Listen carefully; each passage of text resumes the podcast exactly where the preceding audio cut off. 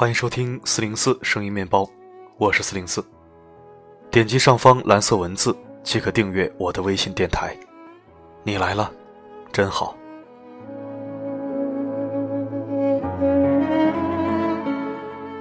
近期国内媒体似乎开始若隐若现的关注校园欺凌现象。在这里，我代表那些遭受过校园欺凌的孩子们，向我国教育部门竖一个大大的中指。大大的终止，这种教育缺失怪象早就应该关注了。每个国家都有这个，我承认。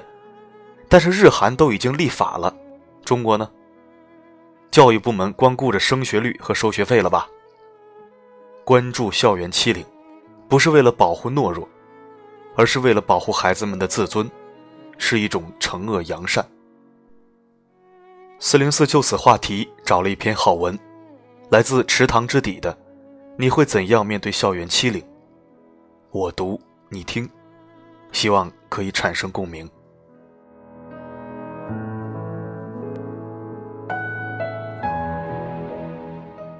两个星期前，班级学生 C 在随笔中告诉我，他非常困惑的一件事儿。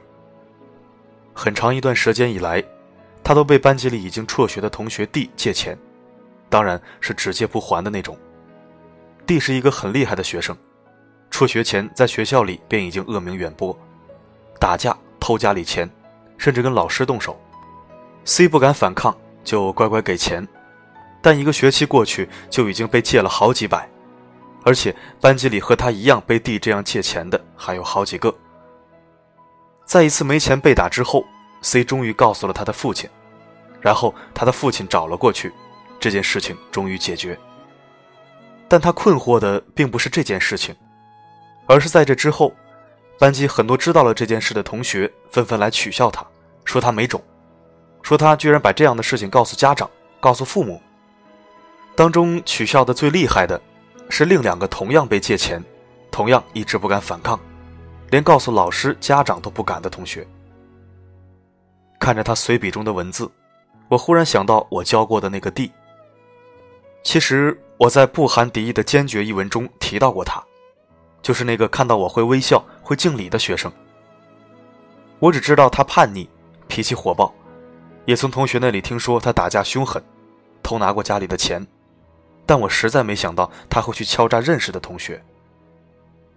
而被敲诈的三位同学，平时看来并不是容易被欺负的那种人，嘴碎、脸厚，不时会和老师拌嘴，有的时候还会在班级里做出很厉害的样子，有种别告诉老师啊。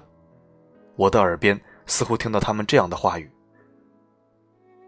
巧合的是，这几天里，一位朋友也在跟我吐槽类似的事情。他在另一所学校做老师，班级里一位小孩也被敲诈，而那样的敲诈同样也持续了很长时间。小孩也一直不敢告诉老师和家长，直到一天前，偶然到学校的家长在校门口撞见儿子被打，才真相大白。他说。是社会上的几个青年，以前在我们学校读过书，持续了一两年，被敲诈了一两千块钱。有一段时间，他爸爸发现他身上一直有伤，而且发现儿子总跟他说不想读书了，他还以为是老师的问题。后来爸爸报了警。我其实并不大关心事件后来的处理情况，因为据我的了解，周围几乎所有的类似的事情。都在成人干预之后被制止。诚然，涉事者大多都没有受到实质性的惩罚，但大概是因为风险太大的原因，同样的事情再也没有发生在同样的人身上。正因为此，我也能够确定，C 在他父亲干预之后将不会再被 D 敲诈。事实也的确如此。只是可惜的是，大多数学生并不知道这一点。非但如此，他们还被欺凌者的恐吓所包围，他们还会被同样被欺凌的人取笑，有种别告诉老师啊，有种别告诉家长啊。这实在是很恶劣的事情，也是敲诈者用来制造舆论的话术。很多时候，校园欺凌这一行为，能在学生群体中得以盛行蔓延，也是欺凌者与被欺凌者的共谋。大多数听话的被欺凌者。都会得到一定的心理补偿，你是有种的，你不再是那个遇事只会在父母、老师面前哭鼻子的小屁孩你能自己解决问题，甚至他们还可能暗示你，你之所以给我钱，是因为我们是哥们儿，我们讲义气，我们有福同享，有难同当。只是从此之后，被欺凌者便被有种义气这种简单的舆论控制了行为，便被阻隔了求助的可能。只要你告诉老师、家长，你就没种；而一旦阻隔了你求助的可能，敲诈者便可以在安全的范围内为所欲为，而且一旦第一次就范，没告诉老师家长，那么接下来一定会是持续不断的欺凌，而从此之后，你所有的反抗都已经失去了最好的时机。人都是自我经验的囚徒，欺凌者将会认为你将不会把这件事捅出去，我是安全的，你只要不给钱，我就可以一直伤害你。做了这么些年的老师，也见过和听闻过不少青少年欺凌事件，而且反思之前的学生生涯中所见过的和听闻过的更多的欺凌事件，我从未发现任何一次敲诈只在第一次得手之后便住手，一次也没有。所以，对被欺凌者而言，最好的方式，便是在第一次那样的事情发生在你身上之后，马上告诉你可以信任的人，老师、父母。或是警察。既然校园欺凌者需要制造“有种别告诉老师”这种舆论，那么一定是因为他害怕老师的介入。在这里再次重复前面所提过的一点：我所了解周围所有的校园欺凌事件，都会在成人的干预之后被制止。其实，在所有类似的事情中，与欺凌者后来的处理相比，我最关心的。是被欺凌者内心的恐惧。很多时候，欺凌行为可以得到制止，但被欺凌者内心的阴影却难以驱除。有的时候，周围会有老师吐槽学生生源有多差，学生的行为有多恶劣，而这些吐槽几乎集中在学生有多暴力、多危险的方面。一般的情况下，我并不愿意加入这样的吐槽，因为我实在见过比他们所言恶劣的多的情况。小时候生长的地方，被封闭的大山环绕，周边又大多是少数民族，教育方式也自然相当粗放。学校里同学间的打架斗殴实在是屡见不鲜，老师打学生更是家常便饭，厉害的学生把老师打进医院的事情也偶有发生。初中三年，我就读的那所学校死了三个人，一个淹死在学校边的水库里。一个在建校劳动时候被土块砸死，还有一个，在我进校那年在群殴中被人当头一棒打死。初三的时候还曾亲眼见一个同学一斧子将另一个同学的脑袋劈开一道口子，然后那个同学倒在了血泊之中，原因只是因为他骂了那位同学的父亲。他没死，后来很幸运的活了下来。我现在想，当时的很多人。都生活在这种暴力的恐惧之中，这其中也包括我在内。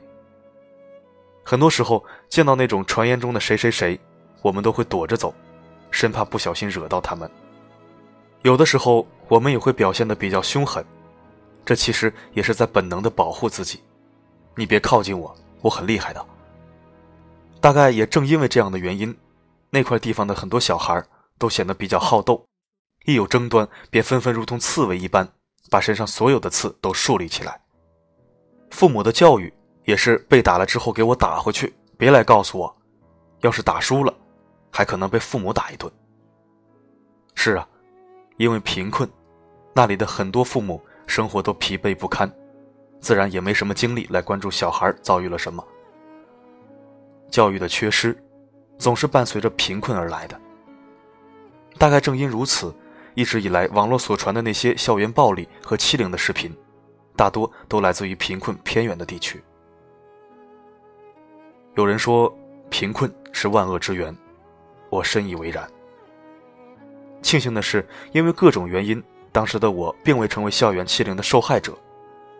但其他的一些遭遇，让我深为那种生活在暴力恐惧之下的感觉。几乎整个初中三年，我都生活在那样的恐惧里。天空灰暗，阴霾沉沉。很长的一段时间里，我都以为那样的日子没有尽头。我当然不希望现在的小孩仍然还需要深深的体味那种恐惧。而且在当下贫富差距如此巨大的社会里，我们不能单单依赖解决贫困来解决学校里的欺凌、敲诈和暴力问题。有的时候，我们得思考，面对类似的事情，我们该如何处理。有的时候，我们还需要想，事情为什么会如此。单纯将问题归结给贫困，也是简单而粗暴的。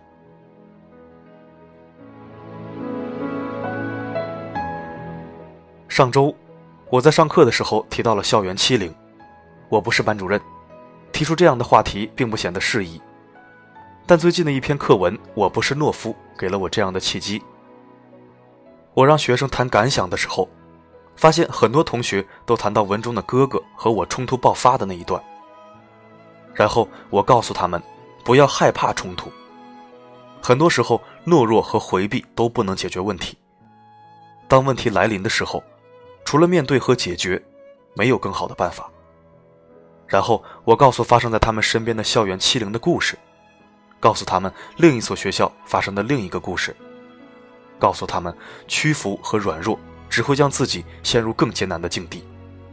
告诉他们，向父母、老师求助，并不可耻。可耻的是被人用舆论控制了还不自知。可耻的是不敢面对那些欺凌、敲诈自己的人，反而去取笑那些知道求助、知道反抗的人。有的时候，我们的确会觉得父母的许多做法不对；有的时候，我们甚至会反感他们。但是，你们一定要清楚，到目前为止，这个世界上最关心你们的还是你们的父母，能够给你们提供保护的还是他们，而绝非那些高年级的谁谁谁，更非那些欺凌敲诈你的人。而且，这种时候，他们远比你想象的来的强大。也远比那些欺凌你们的人来的更强大。这样的话，大概花去了半节课的时间。在类似的事件当中，唯一值得庆幸的，大概就是好学听话的孩子受到校园欺凌的状况相对比较少见。当然，这么说对一些不那么听话的小孩可能不太公平。无论成绩好坏，听话与否，都不能成为校园欺凌和敲诈的对象。因为好学，他们便能够得到父母和老师更多的关注。选择这一类学生作为欺负对象，是一定会提高欺凌敲诈的风险的。因为听话，这一类小孩很大概率会将所遭遇的事情告诉老师和父母，从而引来成人的干预。当然，我认为更重要的是，听话好学的小孩，往往有着比较关注他、爱他的父母，有着相对较好的原生家庭。他们会关注小孩的成长，对小孩的情感和成绩的反馈都会非常留意。也因为此，好学听话的小孩也会对父母和老师更加信任，遇到问题会第一时间想着向他们求助。很多东西都是互相影响并相辅相成的。而那些对小孩成长忽略的家庭，不光容易忽略小孩的成绩，更容易忽略的是小孩的情感。作为父母，对于小孩的求助，若是一再忽视，甚至因为他们的哭闹而发火，甚至做出伤害他们的举动，那么长此以往，小孩将不再觉得父母是可以信任的，将不再相信父母爱他，会帮他，保护他。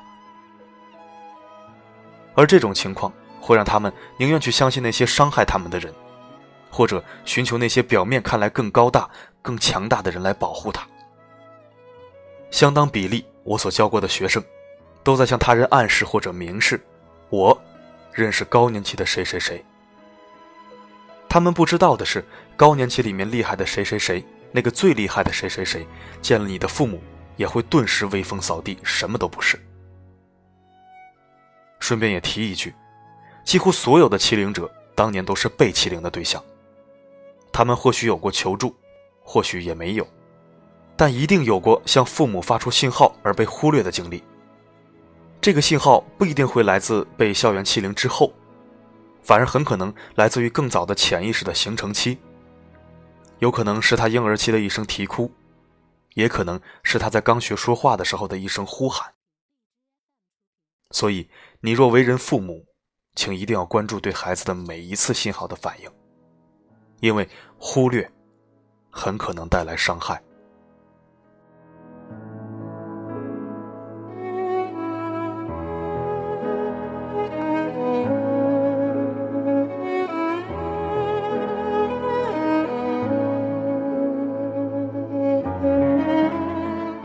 感谢收听，这里是四零四声音面包，一枚可以听的公众号。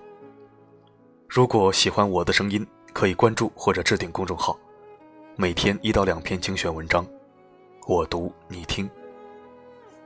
我的声音能否让你享受片刻安宁？